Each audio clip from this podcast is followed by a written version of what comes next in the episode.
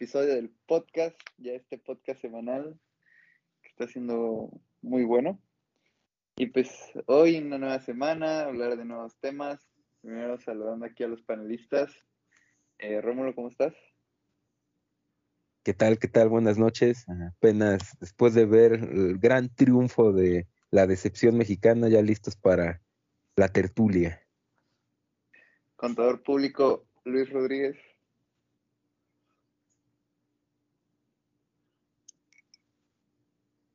Bueno, creo que estoy muteado. Lo siento.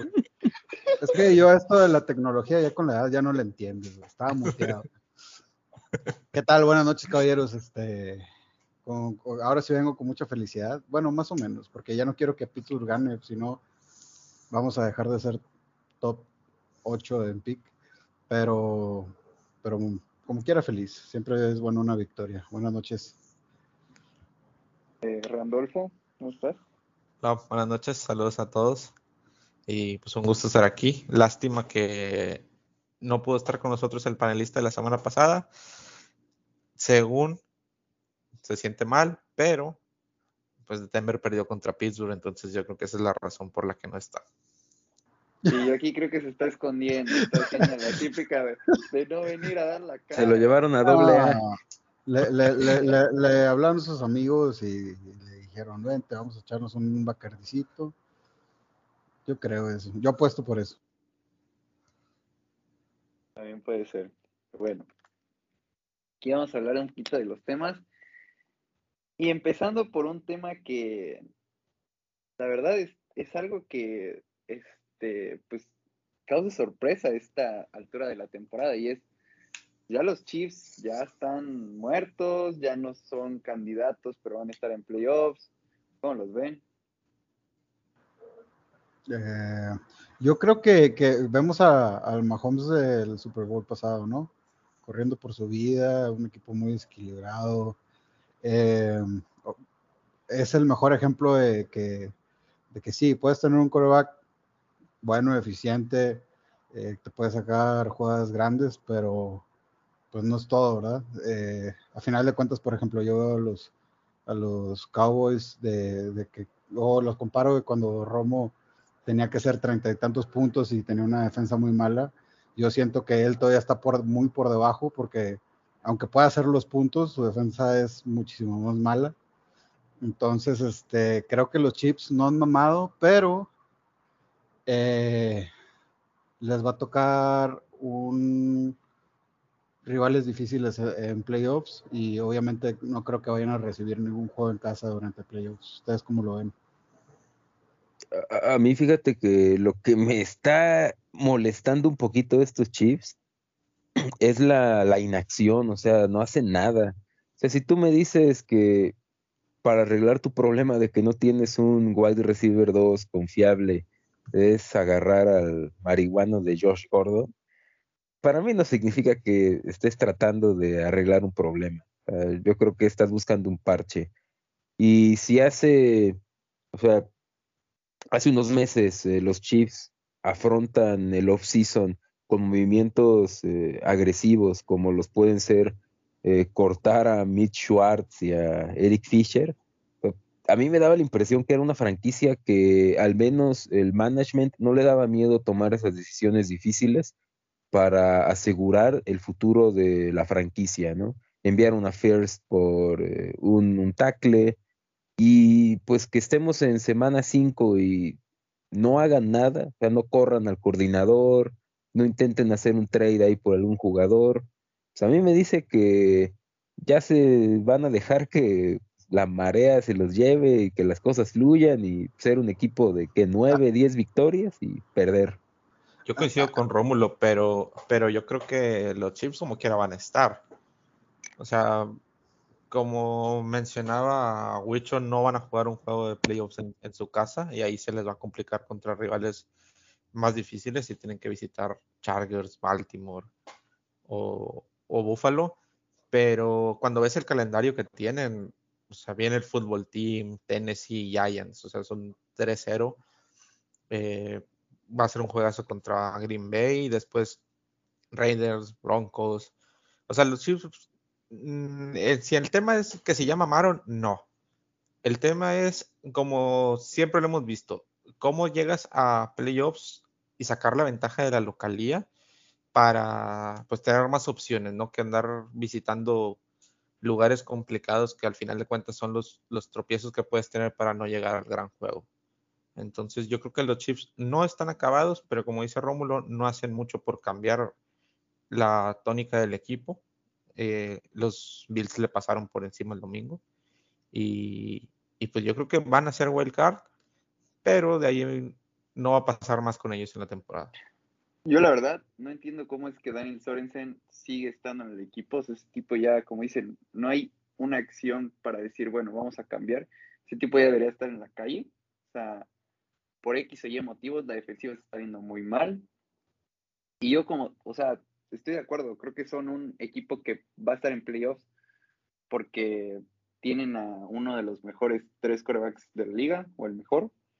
Y pues al final de cuentas te lleva eso, pero con el puro, el puro brazo no vas a, a ganarle a un equipo de verdad, como lo pueden ser, como lo dicen los Chargers, hasta los Browns, los Ravens, este, Así que creo que es una situación complicada. Huelen a, no sé, huelen a un juego de playoffs y adiós. O sea, un one and done. Eh, a menos que obviamente compongan esta situación. Como dicen, la línea ofensiva invirtieron muchísimo en la línea ofensiva, invirtieron picks en el draft, invirtieron dinero, invirtieron este mucho y la verdad es que tampoco se está viendo bien. Eh, también las lesiones, pues ahorita creo que estaban lesionados eh, Clyde Barskeler, eh, este, Terry Hill, Kelsey, o sea, también eso creo que les está pegando. Y aquí te das cuenta que es muy difícil sostener esta, a estos equipos eh, siempre arriba. Eh, por X o Y motivos termina pasando algo. Creo que van a estar arriba de las, obviamente del punto 500, creo que van a estar. Por ahí se pueden meter a playoffs. Eh, y dependerá de cómo cierren, dependerá de, qué ajustes pueda hacer este Andy Reid. Pero pues la verdad es que hasta ahorita no se ven ni siquiera como el mejor equipo de la división, que eso era algo que a principio de la temporada estaba muy claro.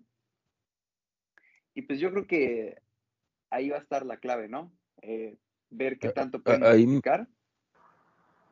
Sí. Ahí mencionas algo buenísimo, ¿eh? das como que un clavo eh, muy, creo que me, parece un tema muy importante y es lo de las lesiones. Cuando siempre, que, bueno, es difícil encontrar una dinastía de 20 años como la de los Patriots y algo que la caracterizaba, pues es el clásico, el do your job, ¿no? Eh, o el next man up, ¿no? Que se muere uno y sale otro.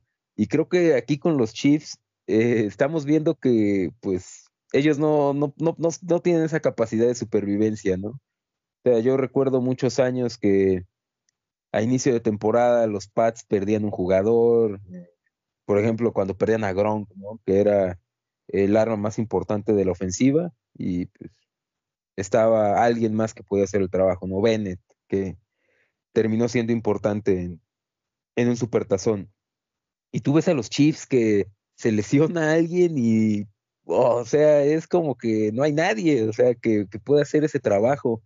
Y, y, y yo, yo fíjate que veo esta defensa y estoy viendo la defensa de los Cowboys del año pasado. O sea que simplemente los jugadores no tienen ni idea de lo que están haciendo en el campo. Y eso, pues, digo, no vamos a entrar al terreno de cuántos puntos le metería a Alabama, pero yo creo que hasta o sea, hasta Jacoby Brissett podría hacerle mucho daño a esta defensa, ¿no? Porque como bien lo dices... Eh, ¿No te parece que por ciertos puntos del, del, partido o hacia la segunda mitad de los partidos bajan los brazos? Sí, no, sobre todo este, el, Honey Badger, ¿no? Ahí se vio en, en una de las 50 mil veces que quemaron a Sorensen, que el güey ya estaba así como de, ¿qué estoy haciendo aquí, por Dios? Sí, o sea, ya eh, y es que es bien desesperante. Es que es bien desesperante jugar y que te.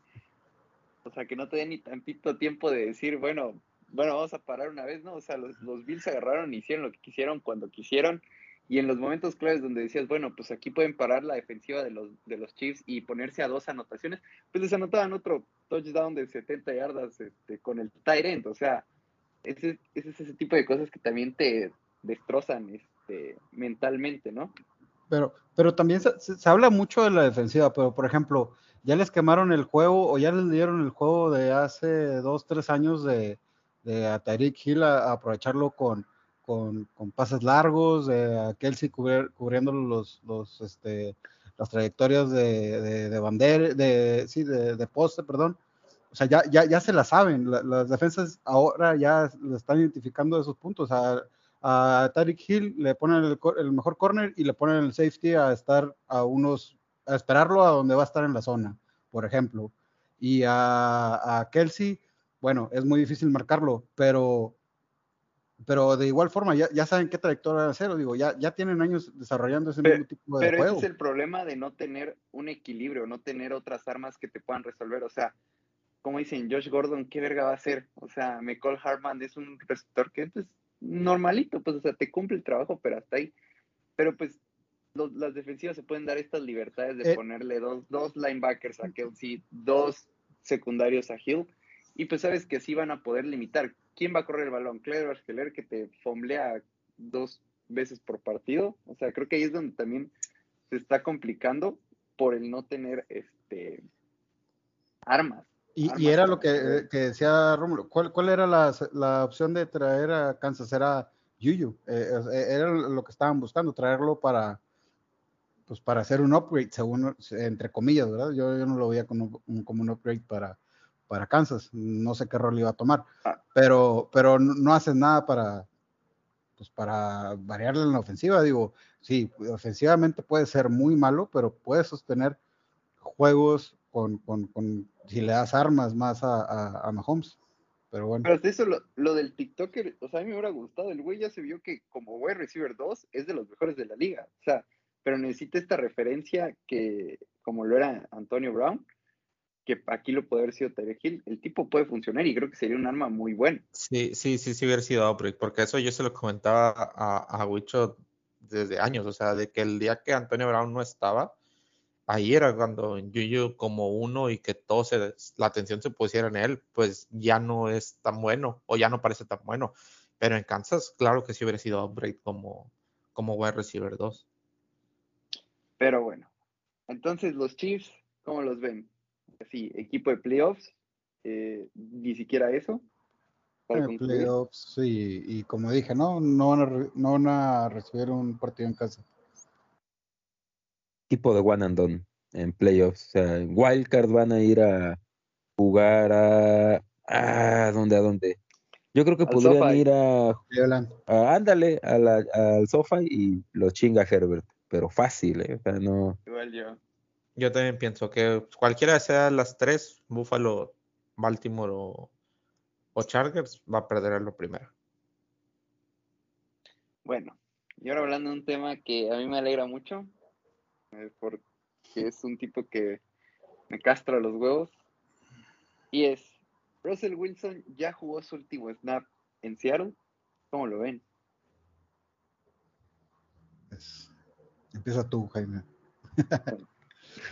bueno, Saca el veneno. habla- Sí, porque la traes ahí, o quieres que te dejemos al último. ha- hablando, no, hablando un poquito del partido, creo que cuando salió fue cuando mejor jugó Seattle.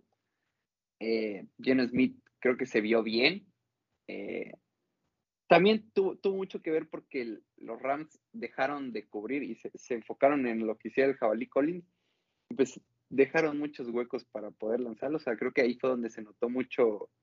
eh, se notó mucho eso en el juego de Geno Smith. Aún así jugó muy bien. O sea, más siendo un backup. Este. Pero ya hablando de lo que pueda pasar en Seattle, este. Y el futuro, yo creo que este equipo ya se fue, o sea, creo que ya se baja de la contienda de los playoffs, sobre todo por la división. O sea, si estuviera en otra división, por ejemplo, en, en la, NFC North, pues obviamente todavía podría pelear, ¿no? O sea, a lo mejor y ganas tres juegos y que Russell Wilson te gane en los últimos cuatro o algo así, pues todavía puede estar en la pelea, pero en la división en la que está, pues ahorita hay un equipo invicto y un equipo solo lleva una derrota y eh, que van a estar peleando ahí, van a estar arriba de las 12 victorias, 11 victorias, y pues creo que estos 6, 8 semanas eh, creo que va a estar complicado para los Seahawks. Y ya hablando de, de Russell Wilson y su futuro, yo creo que dependerá mucho de qué tanto puede hacer Seattle en, esta, en estas semanas. Si Seattle llega con posibilidades de playoffs, obviamente va a volver a tener un snap. Pero si no, viendo este equipo, viendo esta defensiva, viendo que eh, el head coach, que ya es un tipo que se está quedando desactualizado, pues yo no dudaría que Russell Wilson ya, ya coqueteó el, el offseason pasado y mucha gente mm. decía, no, que no sé qué, que está nada más coqueteando por pedir un mejor equipo, pero si ves que no, va, no van a competir y se está notando que les está costando competir, pues en una de esas pides un trade, puedes hacer lo que, lo que yo pensaba que iba a ser este offseason. Hay, hay muchos equipos que si les pones a Russell Wilson, son equipos de Super Bowl. Y los Rams. Seahawks. Eh, ¿Qué pasó?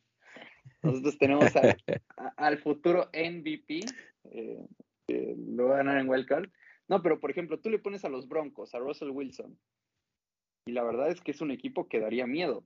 Y en cambio, Seattle, pues, con, con este equipo, con esta defensiva, pues, le va a dar para llegar a playoffs y hasta ahí. O sea, y, y dudo mucho que este Russell Wilson, en la edad que tiene que para un coreback, a lo mejor y creo que está pasado de los 30, ahorita no recuerdo bien, pero es en la, en la edad en la que como coreback pues estás como que en, este punto medio físico y de, cabeza, de experiencia.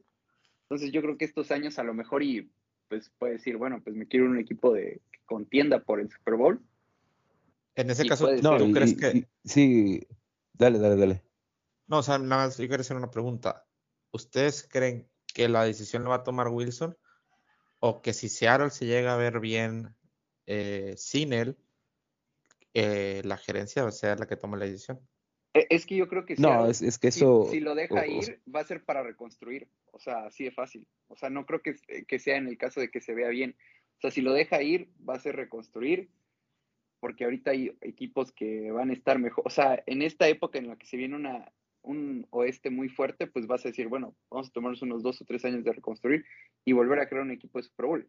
El problema aquí es que ya diste tus primeras rondas por un safety que no te sirve para nada y que eso va a ser muy complicado, pero yo tengo esa idea de que si, si Seattle deja ir a, Wilson es para reconstruir. No, no creo que sea, se plantee la opción de que Geno Smith los lleve al, campeonato, ¿sabes? Yo, yo creo que ese es el tema de Seattle, ¿no? O sea, año tras año se, creo que, que no han no han mejorado en, ningún aspecto, ni defensivo ni ofensivo. Bueno, DK Metcalf fue la última arma que, le dieron, pero sigue estando Lockett. Ahorita, pues bueno, está Chris Carson, pero pues ahorita está este güey, ¿cómo se llama? El suplente Alex Collins. O sea, siento que, que, que todo su equipo en general no lo está ayudando para como cuando estábamos acostumbrados que él sostenía los partidos eh, en la ofensiva, siempre los he visto de esa forma.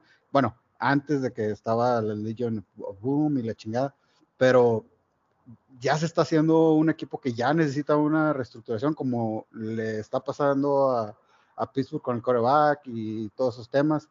Entonces, eh, más que nada que Wilson sea el problema, siento que, que, es el equipo que se le está haciendo viejo, que ya no tiene armas. No, para mí el, problema, y yo lo he dicho los últimos dos, tres años, ahí hasta he recibido alguna puteada en, Twitter. E, el problema es el entrenador, ¿no? El problema es Pete Carroll. Yo ahí no estoy de acuerdo en que se ha ido desactualizando. Yo creo que ese güey nació desactualizado. O sea, eh, ya estaba saliendo el Windows 11 y ese güey nació con Windows 98. O sea, el viejo no tiene una idea de cómo armar un roster y eso creo que nos podemos podemos tirar de meroteca los últimos años y cada año hay una hay una decisión peor podemos ver lo, que han hecho con sus primeras rondas, ¿no? terrible la manera en cómo han armado el equipo. Han tenido suerte, ¿no? Por ejemplo, DK y Metcalf yo creo que es más suerte que un buen scouting porque Metcalf, su stock antes del draft se estaba cayendo, ¿no? hasta el come jamones de Arcega Whiteside salió antes que él. Entonces, yo creo que, o sea, el problema es Pete Carroll y yo creo que si Carroll no se va, Wilson se va a terminar yendo. Eh, él no lo va a decir abiertamente, pero la realidad es que el problema de Seattle es el entrenador. Un entrenador que no está abierto a jugar una ofensiva eh, moderna del NFL. Un, un tipo que tampoco está abierto a aceptar sus equivocaciones y que pues, hay que verlo desde ese lado, ¿no? O sea, Pete Carroll tiene 70 años, no se va a reinventar, no hay un, un, precedente histórico de un entrenador de esa edad que se reinventa desde cero y surge de las cenizas y tiene un segundo aire. Entonces yo creo que todo pasa por esa situación, ¿no? Si sigue el viejo el próximo año, yo creo que Wilson va a buscar un, un, trade, ¿no? O sea, que lo manden a Denver, que lo manden a Miami, que lo manden a donde sea.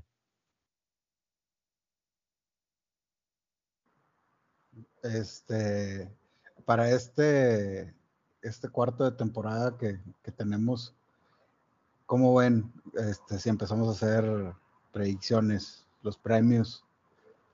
¿Con qué, ¿qué calificación le darían a, los jugadores o, revelaciones, Rookie of the Year? yo, yo quiero empezar. Empieza. empezar con, Te deseo la palabra. Este, porque este, este fue mi pick de MVP desde el principio de temporada. Y es Herbert. el tipo está jugando muy bien. Creo que para, o sea, sé que el, yo, ah, déjenme, quiero explicar para mí lo que es un MVP. Porque el significado de MVP es el jugador más valioso. Y es el jugador más valioso para, para el equipo. Eh, no significa que sea el mejor, porque de repente hay jugadores que tienen mejores temporadas. También sabemos que es un premio para corebacks. Este, pero creo que los números que está poniendo Herbert, el desarrollo que está teniendo, y sobre todo que apenas se está acoplando a un nuevo head coach, una nueva ofensiva y que el futuro puede ser aún mejor. O sea, a lo mejor estamos viendo a Herbert ahorita y el que podamos ver en la semana 14, en la semana 15, sea mucho mejor. A mí es el pick que más me gusta. Creo que también va acompañado de que es un muy buen equipo. E, esto de que los Chargers le ganen la división a los Chiefs, este tipo de, storytelling que hay en la NFL para mí también afecta en este tipo de decisiones, eh, aunque no lo quieras, este, aunque no debe ser así, creo que también tiene mucho que ver. Y esto de que no, pues el chico que le ganó a los, al super equipo, tal, tal, tal, este, también va a tener que ver. Y creo que es el pick más eh, que más me gusta. También este tipo de premios a veces sirve para darle, eh, eh, para que sea una nueva cara de la liga. Todo ese tipo de cosas creo que las tiene Justin Herbert y creo que, sobre todo, creo que su nivel es muy bueno. Los números que está poniendo, sobre, lo vimos el juego contra los Browns, o sea, el tipo cuando se necesitaba respondió y creo que el, el Herbert que podamos estar viendo ahorita no sea el mejor Herbert de la temporada, sino que haya uno mejor eh, al final. Ah, aquí sí va a estar buena la... Yo estoy de acuerdo en mucho de lo que dice, pero yo aquí tengo... Yo estaba en el, en el barco de, del chico Herbert hasta el Monday Night. Cambio mi pick. Para mí, el, mi MVP después de cuatro semanas, cinco semanas. Pues antes eran cuatro, ¿no? Pero pues, pusieron un juego más y ya no dan las matemáticas. Entonces, para mí, del primer cuarto de temporada, sin lugar a dudas, es eh, Lamar. Eh, yo, o sea, a Lamar creo que ya es un deporte putearlo, por que es el, es el wide receiver jugando de, de coreback, es el pur man's Terrell Pryor, pero la verdad es que sí, yo lo estaba puteando. El lunes. Sí, no, sí, me tenía el agua hasta el cuello en el fantasy, necesitaba que me salvara. No, pero también ha cometido muchos errores, ¿eh? Puntuales y en derrotas. Sí, que estoy de acuerdo complicado los errores. Sí, no, por supuesto, pero es que Herbert también ha cometido errores. Creo que ese es también un, punto importante de esta competencia después de cuatro o cinco semanas, que todos los, digamos, que están en la órbita del MVP han tenido momentos donde se han visto terrenales, ¿no? O sea, no estamos ante una temporada 2012 de...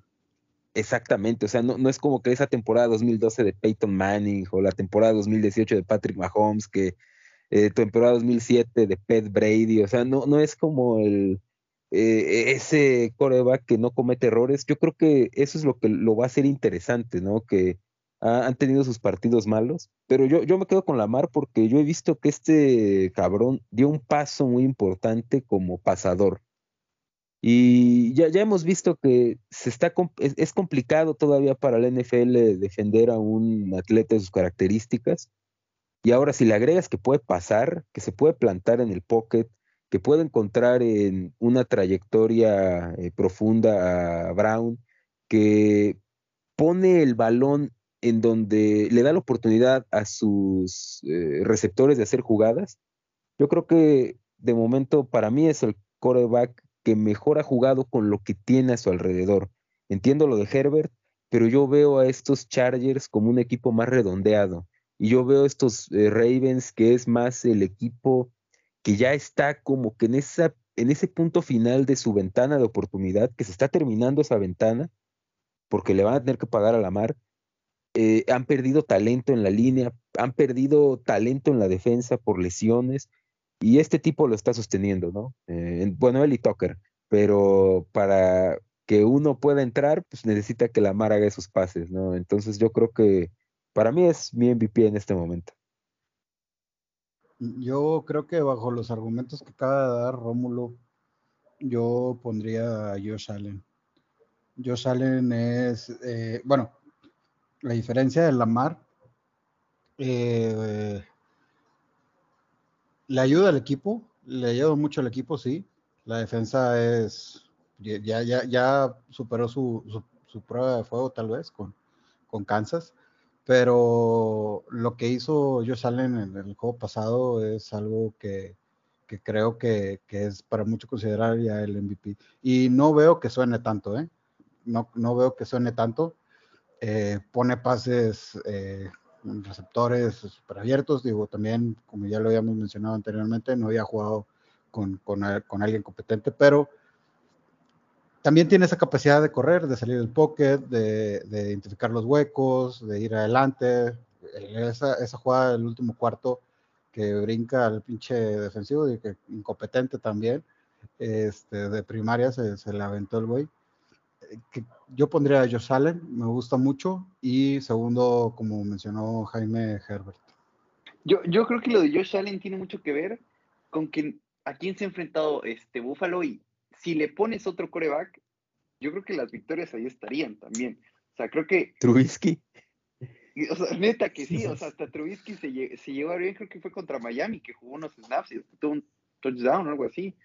Este, no sé, creo que ese es el problema de Josh Allen, que todavía falta verlo contra equipos de, o sea, no equipos de verdad, sino que contra defensivas. Pero a final de cuentas, contra equipos menores les terminó ganando con autoridad, que es lo que tiene que ser un, Ah, una ofensiva buena. Pero el, problema es que todavía no se ha puesto en esa conversación porque, o sea, no ha tenido este, estos juegos sexys que te hagan ponerte como candidato a MVP. O sea. El, Monday, el, pasado. El, Sunday Night. el Sunday Night, perdón. Solo, es ese, pero, y además, pero contra una defensiva que deja mucho que desear. O sea, la, defensa de, de, Kansas es la peor de la liga. O sea, por ahí debe de estar. Y creo que ese tipo de cosas, sí entiendo el punto, o sea, creo que sí debería de estar ahí, creo que el, el top 3 debe de ser ese, pero creo que Josh Allen todavía le falta poner este, no sé, dar este super juego contra una defensiva muy buena y demostrar que va a estar ahí. O sea, creo que ese es el único punto que yo le veo a Josh Allen. Como lo hizo Kyler Murray, ¿o no? E, exacto, o sea, Kyler es otro que, o sea, ese güey se orinó en la defensiva de los Rams. O sea, y ha, y ha estado jugando más y menos bien y dirán lo que digan, pero pues al final de cuentas Kyler Murray ya, ya le ha ganado a, defensivas buenas, o sea, ya las ha dominado. Josh Allen todavía no. Y, creo, Bueno, y eso es lo que el, ver. y en el calendario de Buffalo, ¿cuándo va a enfrentar una? Bueno, va contra Titans, Dolphins, Jaguars, Jets, Colts, Saints, Saints a lo mejor, no sé, Patriots. Bucks. ¿Cuándo le va a tocar una? Pues no, ya no le toca ninguna. Pues sí, Saints a lo mejor. Bueno, Que a, ahora, Jo- a Josh Allen eh, a- Sí. contra los Bucks, ese partido va a estar bueno. O sea, yo creo que eh, en ese juego es donde puede pues poner su candidatura, ¿no? Sí, Pues contra sí, sí, ya es, es muy tarde en la temporada el- el- ese juego, es eh, semana 13, 14. Pero bueno. Ah, ya lo va a Este, tener Dak en el Falta, falta, falta que Randy empiece a sacar la bandera de Dak Prescott. A ver, ya dínoslo. eh, No, yo creo que- no, yo creo que Justin juegos- Herbert. no, Yo- no, yo creo que Justin Herbert. O sea, Justin Herbert, el 1 se ve muy claro. Por ahí yo en el 2 sí se la compro a Rómulo me voy a- con la mar. Y, y para mí Dag es el 3. Y no, no tanto por las estadísticas, porque las estadísticas, fuera de las yardas del día de Tampa, o el, el resto de los partidos los ha manejado muy bien Dallas. Entonces, las estadísticas están repartidas que a los equipos que se les puede correr el balón, se les corre. Y Dak nada más para lo que es. No cometer errores, convertir en terceras oportunidades y que la serie siga avanzando. Entonces, digo, no- aquí no es como el comeback of, of the year, porque ese sí va a ser Dak, claro. Pero, pero sí en el Big Ben, papá, Big Ben. Pero- Calma, calma. Ese Paso lo gana paso, todos los años. Paso a paso. Pero en el MVP yo creo que Dak tendría un poquito más de méritos que a lo mejor Allen o, o- o no sé, por el hecho de dónde estaba Dallas el año pasado. En el diario Sí, récord de Pittsburgh ponen siempre a Big Ben. No, pero por ejemplo, también a Dak le- le- es lo que he estado diciendo. Ese es el Dak del 2016. Este Elliot corre, bueno, cualquier corredor corre arriba de 150, 180 yardas y gana el partido aplastando. Es mucho también el, el- el esquema. Sí, sí, sí. A lo que yo me refiero es, el día de Tampa no corrieron ni 100 yardas, ni 80 yardas de haber corrido ese día. Él, él lanzó 350. O sea, a lo que yo me refiero es que el día que no se pueda correr, porque hay lugares donde no se puede correr, Dak ahí va a estar. Y obviamente el MVP no es de ahí va a estar, simplemente hay que analizar los juegos que ya pasaron. A lo que me refiero es, Elliot puede correr y Pollard puede correr muy bien en primera y en segunda, pero si Dak se equivoca en tercera, la serie se acaba. Y las series de Dallas no se acaban y duran 80 yardas, 75 yardas, el domingo una de 98 yardas. Entonces, si no cometes errores, ¿cómo empezó Lamar el, el lunes? Tres y fuera, tres y fuera, tres y fuera. Puedes correr dos veces, pero si en tercera tienes que lanzar y te equivocas, se acabó la serie, ¿no? El error de Indianapolis fue no poner más puntos. Yo creo que Bueno. es, es un, es un punto muy interesante ahí el, el, el que comentas y, y creo que nos ayuda mucho para hablar del, de, un, de un partido de la próxima semana, ¿no? Porque se, se enfrentan eh, los Chargers y los Ravens. Eh, yo creo que a final de temporada vamos a regresar a este partido y a lo mejor nos vamos a acordar de que a lo mejor aquí el por ahí el MVP empezó a, a, tomar un poco más de forma y yo, yo creo que respecto a este a, a este juego a mí en lo particular me, me gusta mucho ya creo que es uno de esos matchups que pues, a inicio de temporada lo ves y dices, pues puede que esté bueno, ¿no? Pero pues dices los Chargers, luego son medio X y pero yo creo que no nos esperábamos que pudiera ser un, un, yo creo que puede ser un partidazo, ¿no? Porque se enfrentan como que sea, un equipo que no puede parar la carrera contra pues el coreback que corre mejor con el balón y un equipo que le cuesta trabajo frenar prácticamente a todo contra una ofensiva que pues tienes que elegir el veneno, ¿no? Porque pueden jugarte muy bien eh, pase profundo, pase corto, Eckler está en un nivel muy alto. Entonces, ¿cómo ven este juego?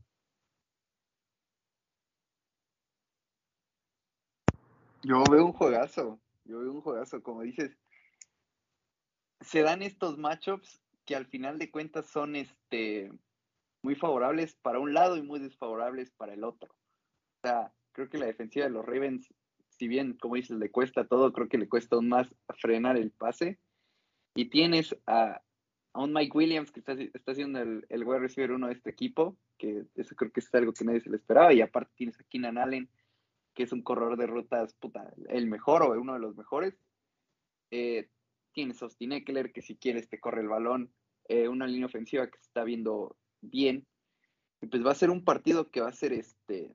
No, sé decir si un tiroteo, porque de repente estos juegos terminan siendo eh, partidos en. O sea, no creo que volvamos a ver un Browns Chargers como en la semana pasada, pero sí va a ser un partido muy bueno. O sea, no sé si vaya a ser de puntos, pero va a ser un partido bueno, un partido bien jugado. Eh, del otro lado, pues como dices, eh, a pesar de que los Ravens tengan de, de running back a Davonte Freeman, que eso es algo que sí dices, ay cabrón, pero pues teniendo a Lamar, teniendo un arma como Mark Andrews, que sabes que es un seguro de vida, teniendo a Marquise Brown, que está agarrando este, eh, este segundo aire que ya se estaba quedando un poquito atrás, eh, no sé si ya vaya a regresar Bateman o vaya a empezar Bateman, que pues, es un novato, que al final, pero al final de cuentas es un arma que pues puede también servirles. Eh, y aquí también va a ser muy importante cómo se planteen los, los qué partido planteen los head coaches, cómo Brandon Staley va a poder parar a Lamar Jackson, eh, qué, qué, van a decidir los Ravens, qué, como dices, qué veneno van a elegir. Eh, pues creo que va a ser un partido muy bien, este, muy bien jugado, estos que se cierran en los últimos minutos. Y pues ahí por ahí, como dices, o Justin Herbert termina siendo este eh, drive ganador, Lamar comete al final ese error, un fumble, no sé, o termina ganando el juego él. Va a ser un partido muy bueno. Yo, yo veo una diferencia muy cabrona entre equipos. Digo, aunque Lamar ya está demostrando, o bueno, está ya potenció su brazo.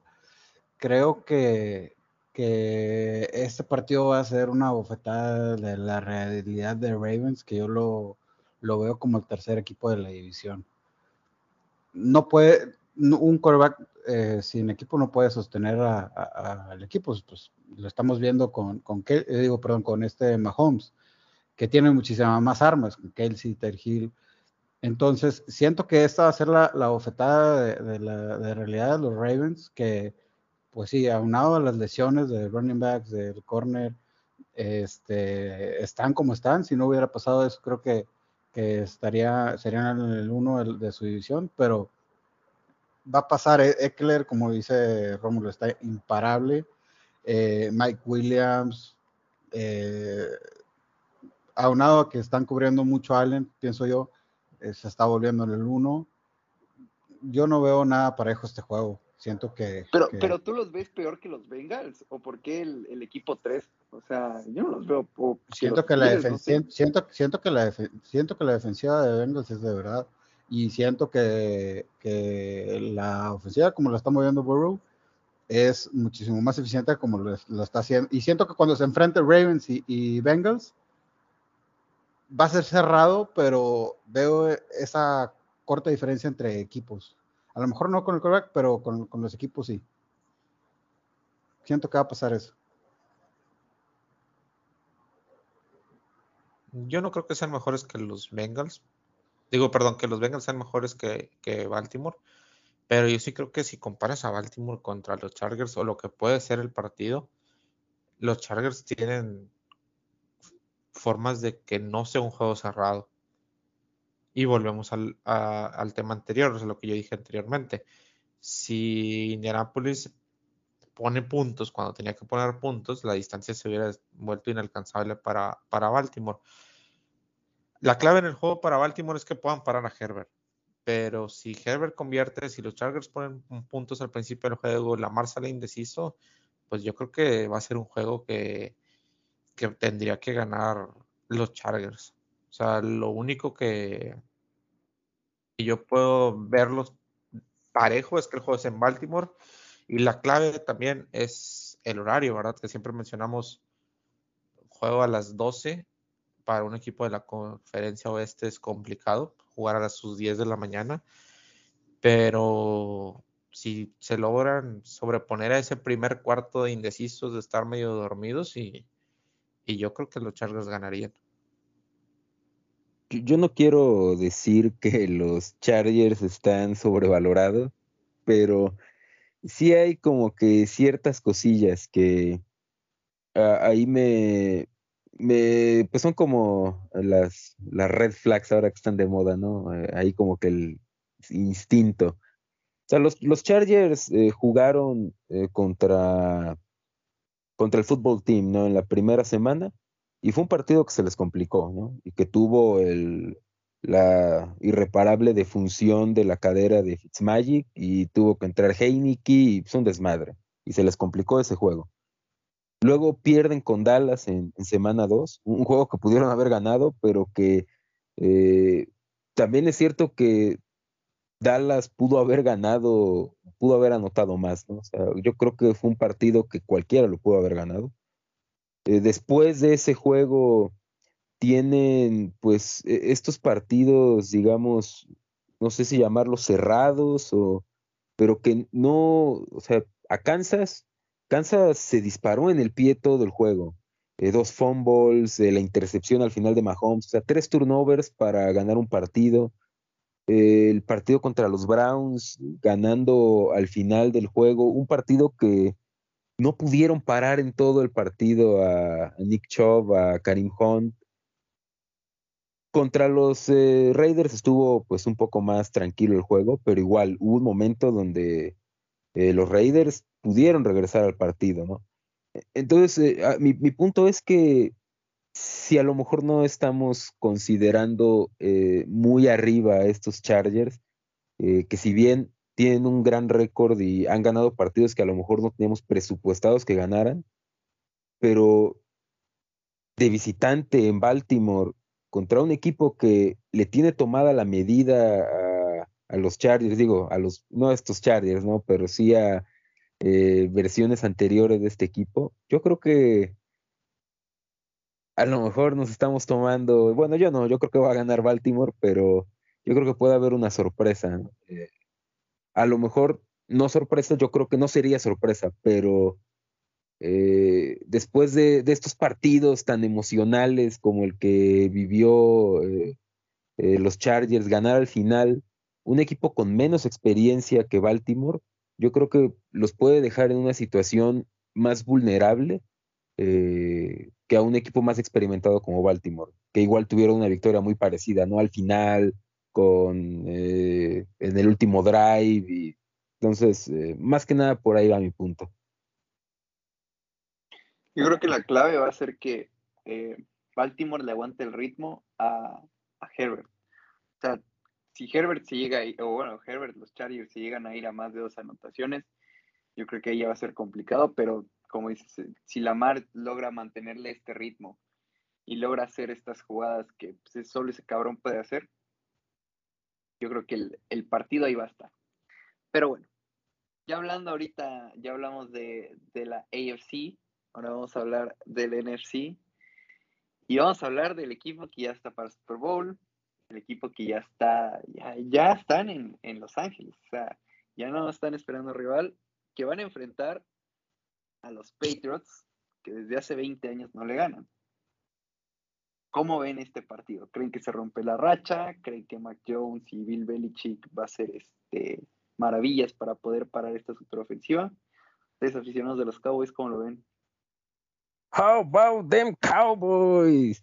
No, no, no, no. O sea, creo que eh, va a ser un, muy buen partido. Del, al menos creo que yo tengo muchas ganas de ver ese, ese matchup, ¿no? Ver qué hace Bill Belichick para tratar de parar a la ofensiva de los Cowboys. Eh, allí estaba el, la estadística, ¿no? Que los Patriots son el, el equipo que juega eh, en mayor cantidad de ocasiones la cover 1, cobertura hombre a hombre y un safety alto, ¿no? O sea, yo creo que si van a salir así, mejor que ni se presenten porque los va a destrozar totalmente eh, Dak Prescott aquí se complementa un poco lo que comentaba Randy hace rato, ¿no? O sea, que los Cowboys te juegan de formas distintas, ¿no? O sea, podemos ver un día el juego terrestre con más de 200 yardas, pero también podríamos ver un día un juego en el que Dak, eh, Cooper, Lamb, hasta Cedric Wilson se vuelvan locos y tengan este juego de 400 yardas de pase y que los corredores sean simplemente un bloqueador más. Y yo creo que eh, esa es como que la, parte que me llama mucho la atención de este juego.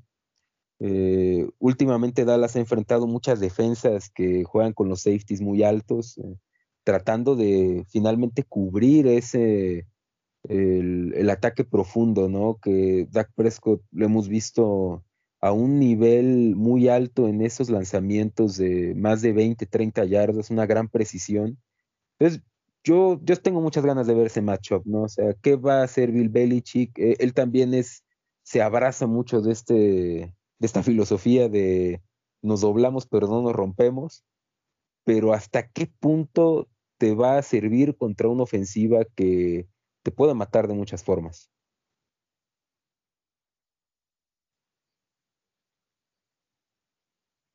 A ver, Randy.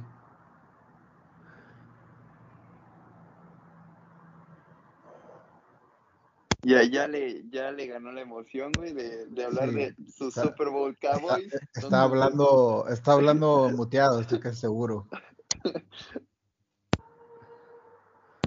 Güey, yo creo que ya, perdón, sí, ahí está. Pequeño error por ahí. Que, que, llevábamos cuatro semanas sin poder mutearnos hasta ahorita. Y pues cambió y, y me, sí, sí, sí, me, me sacó de onda eso. Eh, ya no me acuerdo dónde iba. No, no es cierto. Eh, yo coincido con Rómulo en el sentido de que pues, pues, quiero ver qué hace Kellen Moore para, bueno, primero qué hace Belichick para contrarrestar a, Dallas y qué hace Kellen Moore para, para poder dominar a, a los Patriotas. Para mí es el juego donde quitando los, ah, bueno, Tampa y Chargers, pero después Dallas ha tenido dos juegos muy, muy sencillos y donde ha puesto muchos puntos. Yo creo que va a poner puntos. Si la defensa aguanta, si la defensa vuelve a jugar, a quitar balones, a, a presionar a Mac yo creo que Dallas debería ser un, juego entre comillas sencillo que Dallas no los tiene. Históricamente nunca los ha tenido. Hay maneras de complicarse los partidos y Dallas los encuentra. Eh,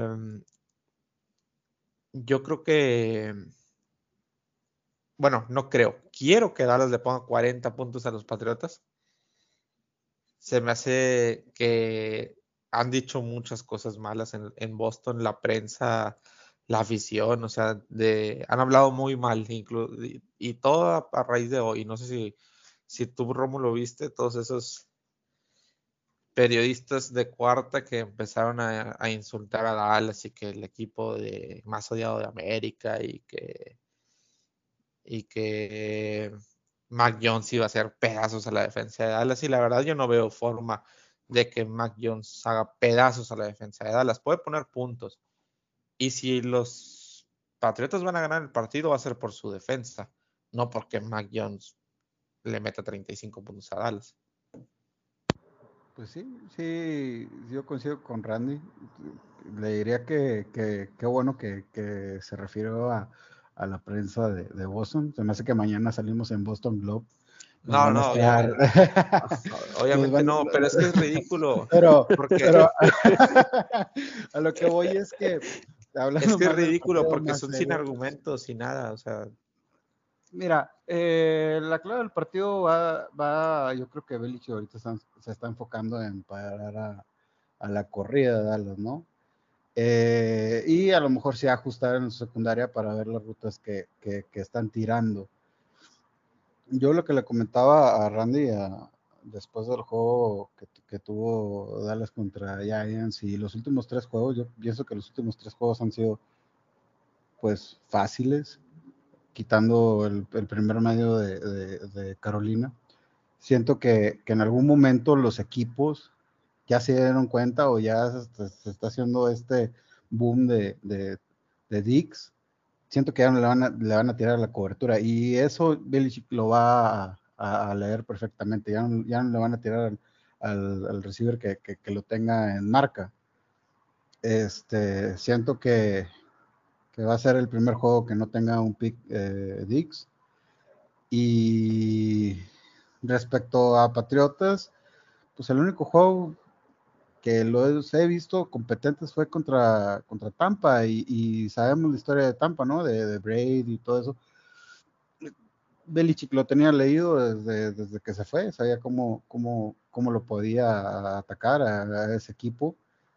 Eh, yo creo que ahorita se está enfocando más en la correa de alas. Eh, y ponerle presión a Prescott no creo que vaya a suceder va a, está haciendo un plan maquiavélico el monje para, para ver las rutas y nada más parar la corrida de, de, Elliot. Yo, también soy de esa idea de que, o sea, siempre creo que Bill Belichick está como que en un cuarto oscuro, güey, imaginándose mil cosas, güey. Imagina cómo va a parar a este tipo de ofensivas, que, que yo creo que le gusta jugar contra estas superofensivas para que cuando las dejen 10 puntos así, sea más satisfactorio. Pero ya hablando un poquito de cómo, lo, cómo van a parar a Dallas, yo creo que es todo lo contrario. Yo creo que eh, los Patriots se van a enfocar en no permitir jugadas grandes, en que, hoy, órale, sé que me, va, o sea, me vas a hacer daño de una u otra manera. Córreme el balón, eh, gasta, gasta este, a tus corredores, eh, ten el, la posición del balón, yo no tengo ningún problema. Con que no me hagas jugadas de más de 15 mm. yardas, de 20 yardas, yo creo que ahí va a ser, yo creo que esa es la clave y creo que es lo, en lo que más se va a enfocar es pero, los Pero si se enfocan en eso, les van a correr 200 yardas, digo. Y, va a ser de alguna u otra forma. Sí, o sea. Pero, pero es lo mismo, o sea. No, yo, yo, también estoy de acuerdo ahí con Jaime. Es que si, si tú no te enfocas en detener el juego de pase, sea, Dallas es una de las ofensivas con, que te pueden anotar más rápido. Y yo creo que la clave de los Patriots es precisamente hacer corto el partido. Eh, porque si te, o sea, tú quieres irte dos eh, scores abajo contra Dallas, eh, siendo los Patriots, teniendo a Mac Jones, ahí diste en, una, en un clavo importante, ¿no? Lo de van a intentar no tirar al lado de Trevon Diggs, no a lo mejor porque sea el, Darrell Revis eh, del 2021, pero sí porque tiene como que esas skills de receptor que si tiras mal el balón, es casi seguro que te lo va a interceptar. Entonces, eh, yo ahí sí estoy muy de acuerdo con Jaime. Yo creo que los Patriots van a eh, modificar un poco su esquema defensivo. Van a decir, ¿sabes qué?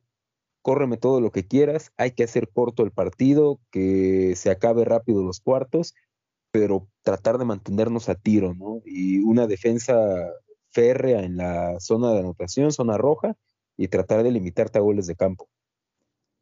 Sí, sobre todo que yo creo que, que, que, o sea, creo que lo que más importa, lo que más va a buscar este Belichick va a ser que Mac Jones no se, o sea, no tenga que estar tirando y tirando y tirando. O sea, creo que si mantienes, eh, como dice, un partido de pocos puntos, un partido en el cual no te vayas este, abajo en el marcador muy rápido.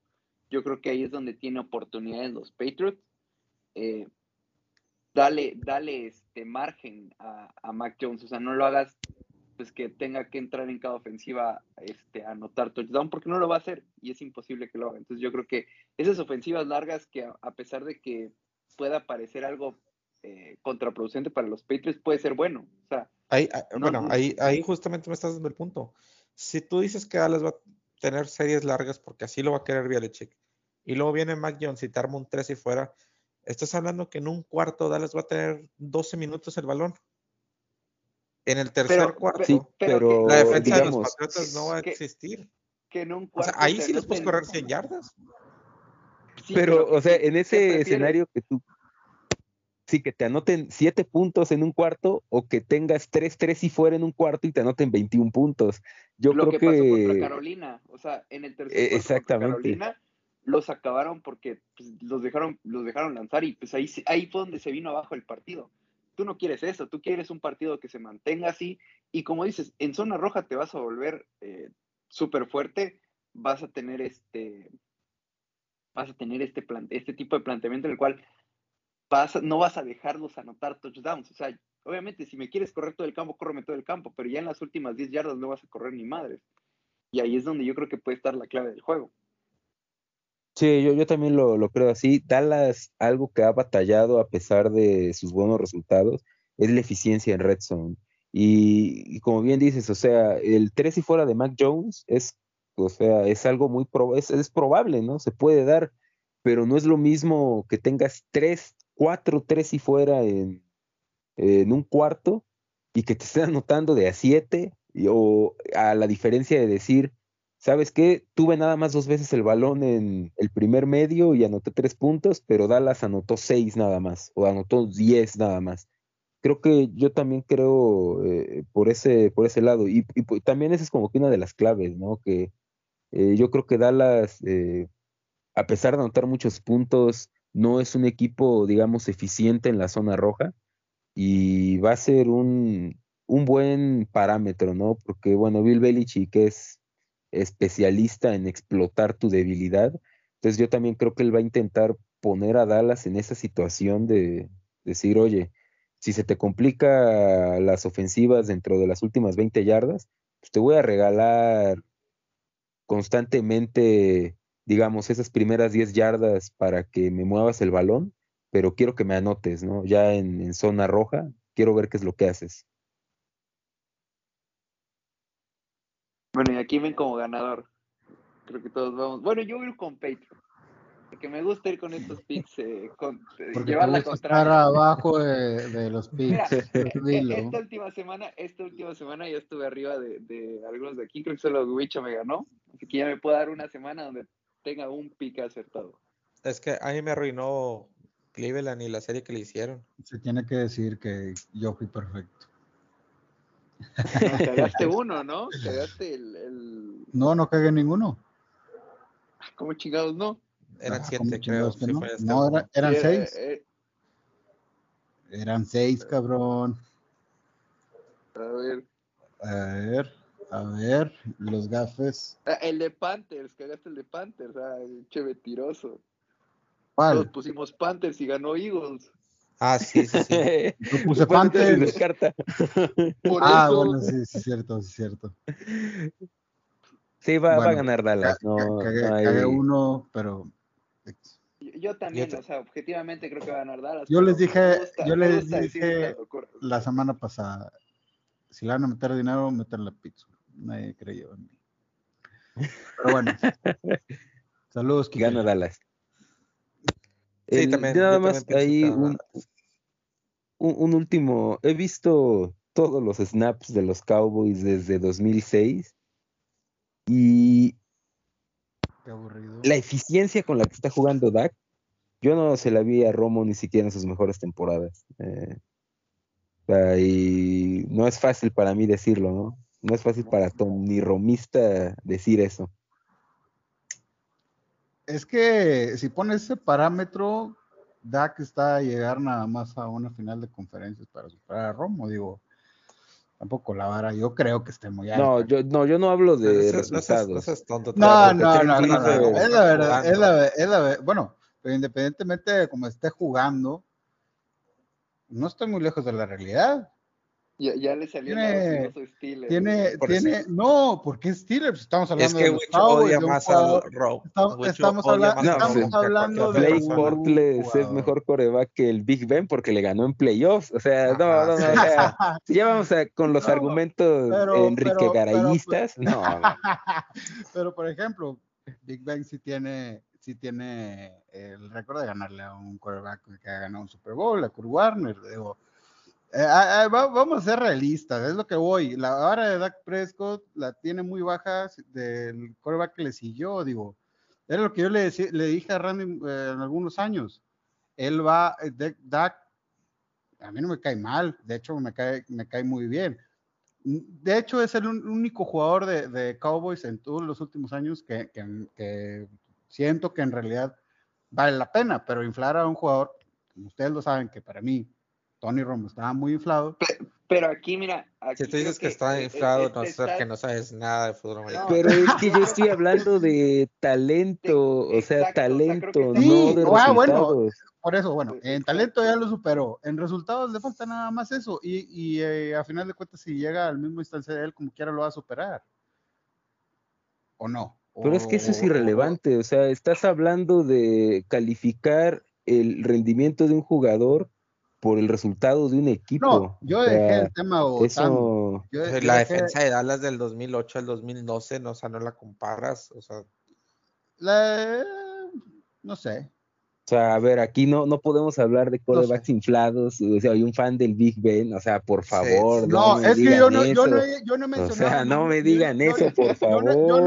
Yo no, he mencionado ningún tema de Pittsburgh. Ustedes lo sacaron al tema, güey. Sinceramente, o sea, yo nada más estoy diciendo que, tú dijiste, fresco. Pero si dijiste que el Big Ben le ganó a Kurt Warner, tú fuiste el que lo trajo fuiste a, la, dijiste. a la mesa. Por eso, tú lo dijiste. bueno, porque tú, no, a ver. ustedes mencionaron, ustedes, tú mencionaste de inflar quarterbacks y dijiste, ah, no, el Big Ben. Y yo por eso te, te di una referencia. ¿Estamos de acuerdo? No? No, estoy de acuerdo, porque tú fuiste el que mencionó que si había un coreback inflado era Romo y tú dijiste que el Vive le había ganado a Kurt Warner. Eso nadie lo mencionó. yo simplemente estoy respondiendo esa ah, aseveración. un aficionado de Pittsburgh inflando un coreback y te reíste y yo dije, entonces, ¿dónde queda Romo?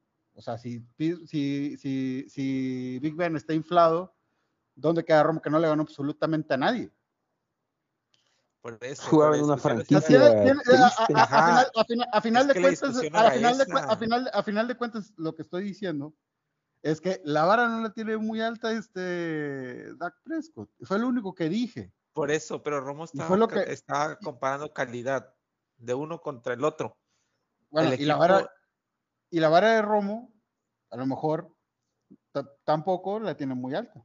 Por eso, Romo era un tipo que a lo mejor se equivocaba en momentos importantes pero también ponía 30, 40 puntos donde había que ponerlos. El problema es que si tu defensa permite 40, pues también vas a perder el juego. Y si te equivocas en la última serie, aunque tengas 38 puntos, pues ¿qué se va a notar? Que perdiste en la última serie. Ese es el problema, pero está hablando de talento. Sí, estoy hablando de talento. O sea, el quarterback que tiene mayor cantidad de anillos en la historia de los Cowboys es Troy Aikman. Yo creo que no es de los mejores tres quarterbacks que ha tenido es, Dallas. Es que es peor que Dak y que Romo. Exactamente, y peor que Stovak. Entonces, es, eh, es, o sea, para mí Big Ben es el mejor coreback en la historia de los Steelers, pero pues Terry Bradshaw ganó cuatro anillos cuando jugaban contra microbuseros, entonces eso obviamente pues tiene mucho peso, pero desde un punto de vista eh, nada más talento, jugador, eh, skills, yo creo que Dak está muy cerca de superar a, a Romo. Sobre todo, creo que hay un intangible que no se le considera, más allá de pues su talento, y es el liderazgo. Romo no era un líder, desafortunadamente. Y, e, y era por eso lo que yo mencioné, es que también, ya por, para cerrar, ¿qué es lo que le falta para superar a Romo? Era lo único que decía, que no tenía la vara alta. ¿Qué es lo que le falta? Ustedes digan. Para mí no le falta nada. ¿Llegaron al final del campeonato? Para mí no le falta nada. Es que si llega o no a la final de campeonato, eh, para mí no representa que un coreback sea mejor que otro. O sea, ya, tú ya crees que Romo, digo que da que ya es mejor que Romo. Porque está comparando coreback con coreback, no está comparando ni Exactamente, o sea, yo creo que está, o sea, yo creo que a la larga, lo que ha jugado y lo que va a seguir mejorando, lo va a superar tarde o temprano desde el punto de vista de talento, de calidad. Resultados, pues no lo sé, o sea, Trent Dilfer tiene un anillo y no lo tuvo Romo. Trent Dilfer también, pues, ¿quién era? No era nadie. Brad Johnson ganó un anillo y hay cientos de corebacks que Dan Marino no ganó nada y eso no quiere y la, decir Eli Manning tiene dos, Joe Flaco tiene uno. Exactamente, o sea, simplemente eso para mí no representa nada. Mark Sánchez le ganó un partido de playoffs a los Patriotas, ¿no? O sea, pues dices, no representa nada. ¿Dónde está Mark Sánchez y dónde están los Patriotas? ahora sí que se convirtió el podcast con Enrique Garay. Ya basta, doctor García. es que, es que eh, es una discusión que, que, siempre he tenido con Red, pero a, a, mí nada más me parece esto bien curioso que llega. Bueno, ya. Siento que sí los tienen y, pues lo alaban, güey. Y, la verdad es que pues, no han tenido un parámetro alto. Ya. Esa fue, era mi única opinión. vamos a hablar, vamos a, hablar. No, no, no. Vamos a hablar. sin, sin dejarla al último, él quedarse con la palabra final. Bueno, ya, ya, que hablamos de los Steelers, vamos a hablar de equipos malos, ¿no? Sí, equipos, ¿qué, qué? No, está bien, que siga ganando, que siga festejando sus triunfos, que nada más le van a servir para salirse del top 10 del, del draft. es, que, es que pasa esto que, que hija su Randy, estábamos hablando unos 15 minutos antes de, de, entrar y le digo, es que sí, me, me, me emociona que ganen, pero chingado, güey, cada victoria es un, un pick menos alejado del 10. Les pasó a ustedes el año pasado, les pasa a cualquier equipo, ¿no? O sea, yo estoy, estoy en la realidad. Yo no sé de eso porque no tenemos picks, güey, así que... Mm. Bueno, vamos a hablar de equipos malos. Pittsburgh es un equipo malo, pero se chingó a Denver. Se miaron en ellos. Saludos, Kike. ¿Qué equipo de cuatro o cinco derrotas puede ganar la siguiente semana? Y vamos a. yo, quiero decir, yo quiero decir dos. Quiero decir primero, Texans, yo creo que los Texans tienen la oportunidad de ganar a los Colts. O sea, los Colts me, me, están decepcionando un chingo. Creo que, y creo que estos Texans no son tan malos como lo hacen parecer, o sea, y digo. ¿Ya, ya regresa Taigo? ¿Taigot quién? Tenemos al mejor coreback de, de esta generación, Davis Mills. ¿De esta generación? No, no, necesitas a nadie más. Sí, o sea. Tiene el cuello más cabrón que el Canelo, güey. Venga tu madre. No, pero, o sea, neta, creo que, creo que los Texans, igual los Colts, o sea, creo que los Colts también tienen, uno va a ganar, o sea, digo, a ver si sean tan malos que terminen empatando que no lo dudo. Creo que los Texans tienen una oportunidad real de ganar, o sea, ni de pedo, o sea, yo no pondría ni loco este juego en mi Survivor. Y el otro son mis Lions. Eh, don Jared Goff. Te quiero, Goff. güey, si lo estoy extrañando. Nada. Pero creo que los Lions no son mal equipo, o sea, creo que no son un equipo que debería de ir 0-5. O sea, tuvieron que meterles una patada eh, histórica y de nuevo le repiten la dosis, a lo mejor ya no tan histórica, pero les, les vuelven a repetir la dosis de que por una patada les terminan ganando. No sé, creo que es un equipo que con lo que tienen hacen mucho. El problema es que de repente cometen unos errores que dices, pues aquí cómo le haces. O sea, contra los Lions se fueron tres, llegaron tres veces a zona roja, los tres primeros drives y los tres acabaron en cero puntos. Ese tipo de cosas son las que también dices, con razón pierde, ¿sabes? O sea, entre fumbles, malos este, centros.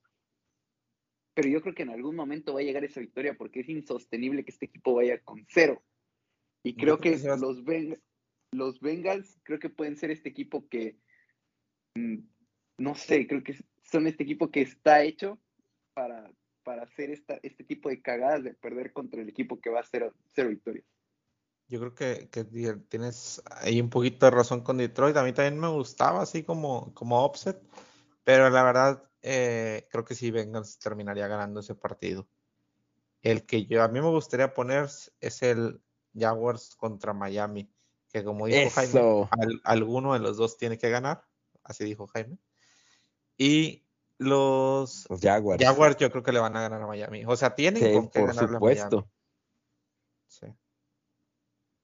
Fíjate que ahorita que decía Jaime, a mí eh, ahora sí que me llegó eh, las lágrimas de Dan Campbell, o sea, por cabrón la neta. Eh, sobre todo porque pues llegó como que con este, este estilo, ¿no? De que a mí solo me van a sacar del campo con las patas por delante y el vidrio lo vamos a masticar y no lo vamos a tragar, o sea, de mucha, de dar mucha guerra, ¿no?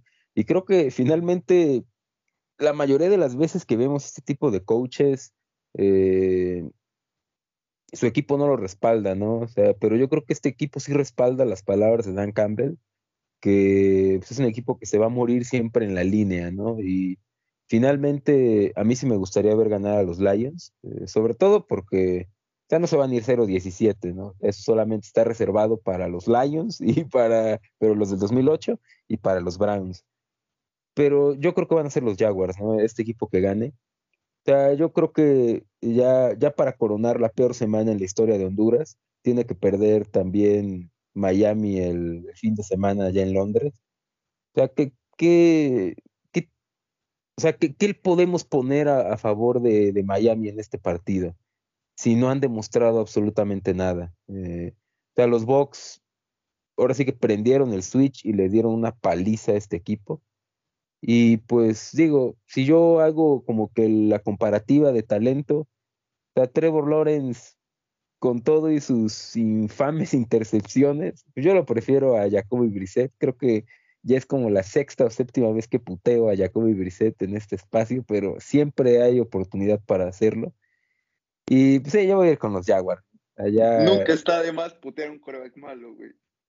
Es exactamente. No, y aparte, pues, digo, ahorita como que Urban Meyer ya él ya, ya está en otro pedo, ¿no? O sea, era como que el punching bag la última semana hasta que salió lo de Gruden y ahorita ya nadie se acuerda que se está en un table ahí con una morrito, ya ese ya no es tema ese cabrón, ¿no? Entonces eh, yo creo que es una buena oportunidad para ese esa victoria porque pues lo que siempre decimos, ¿no? No se van a ir 0-17 los Jaguars y pues si se van 1-16 no estaría mal, ¿no? Pero el el tema de Miami es que yo creo que es un equipo que está jugando muy por debajo de lo que debería estar jugando. Y ahora viaja a Londres, no, se juntan como que varios factores. yo voy a, repetir un poco de lo mismo.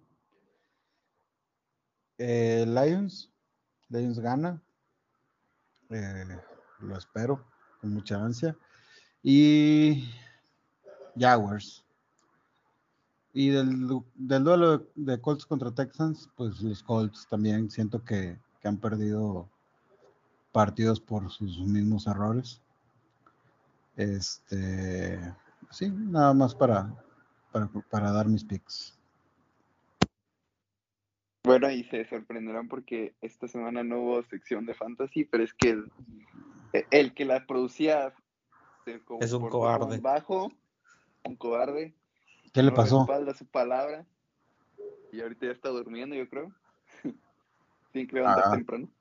O sea, tiene que aventar un. Está durmiendo el Vean, eh, un tema rapidito.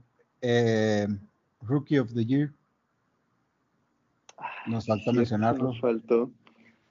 Que como que es la, la primera vez en mucho tiempo que que no hay corebacks, ¿no? Entre los Rookie of the Year, están jugando cagada todos. y mira que es una generación, que, era una generación que estaba muy bien, o sea, dime cuándo habían salido en este cinco corebacks en el top 15 y ninguno está jugando bien, creo que el mejorcito es Mike Jones. Y hasta eso, no sé, creo que Jamar Chase lleva todas las de ganar. Y no sé, Yo también creo que llamar Chase. y, a lo mejor por estadísticas, a lo mejor nada más ahí por, por poner a alguien más que no sea llamar, sería allí Nada más por las stats que el Big Ben se las infla. No, no interfiere en nada. de cero yardas. Es que no interfiere nada. les puede atrapar. no, no, no.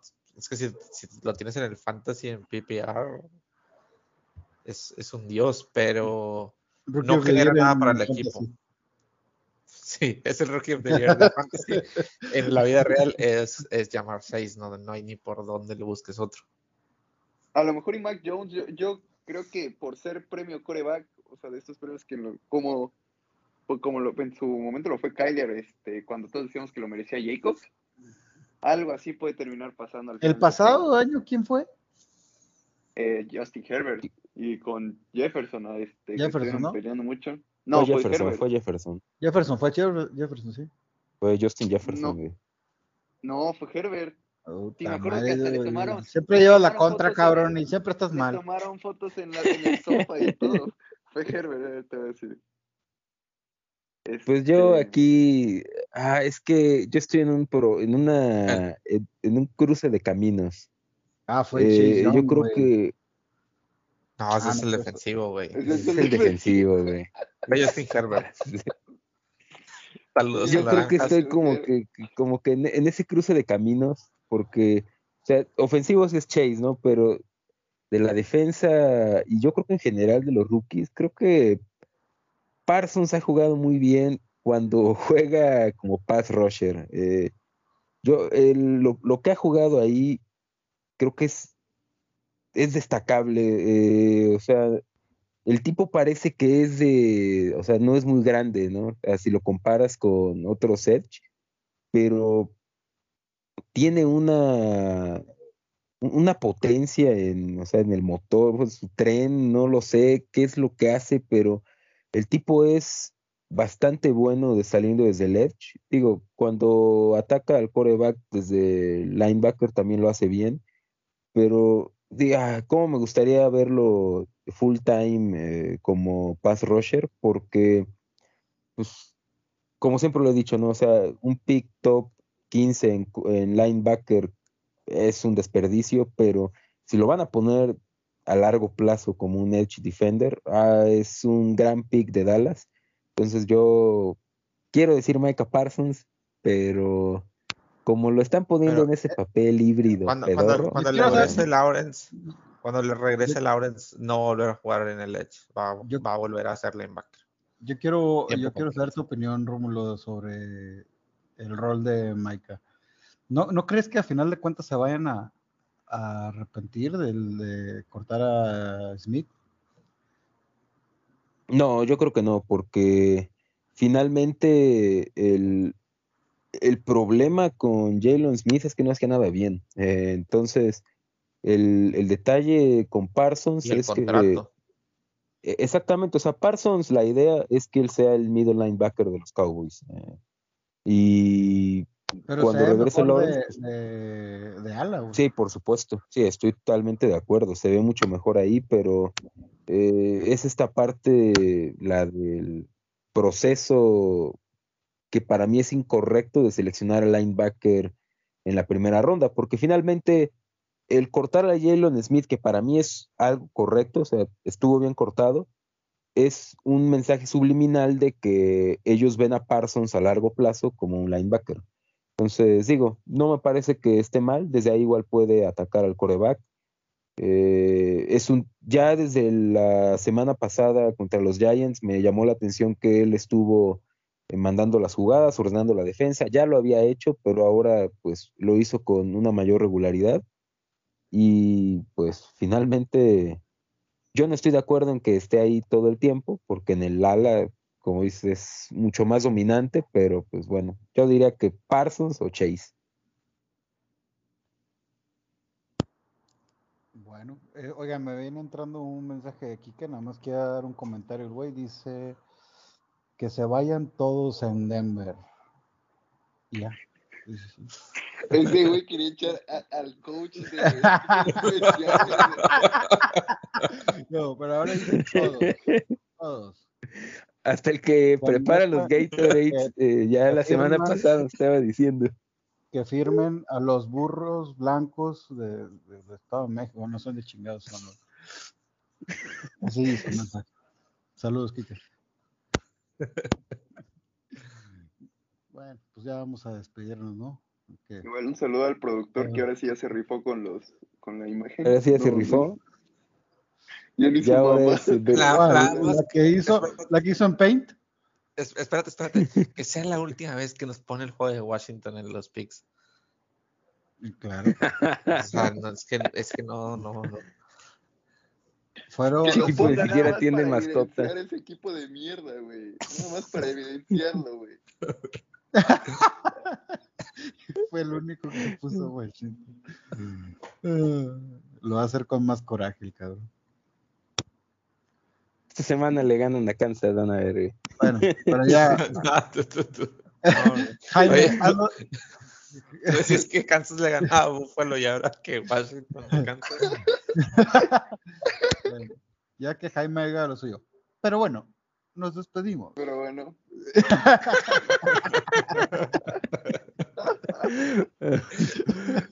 El podcast de las muletillas.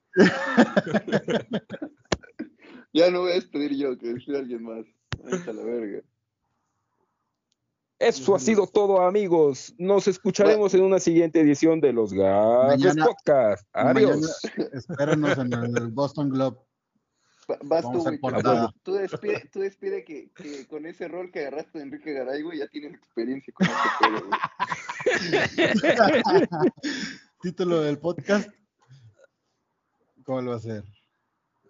Bueno, muchas gracias a todos eh, los cinco personas que nos escuchan. Eh, esperamos que este haya sido un podcast más dinámico. Mejoramos, queremos mejorar semana con semana. Y ya no sé más qué decir. De, de algo, di tú Ya algo. que es a la verga. Hasta luego. Adiós, a la verga. Adiós.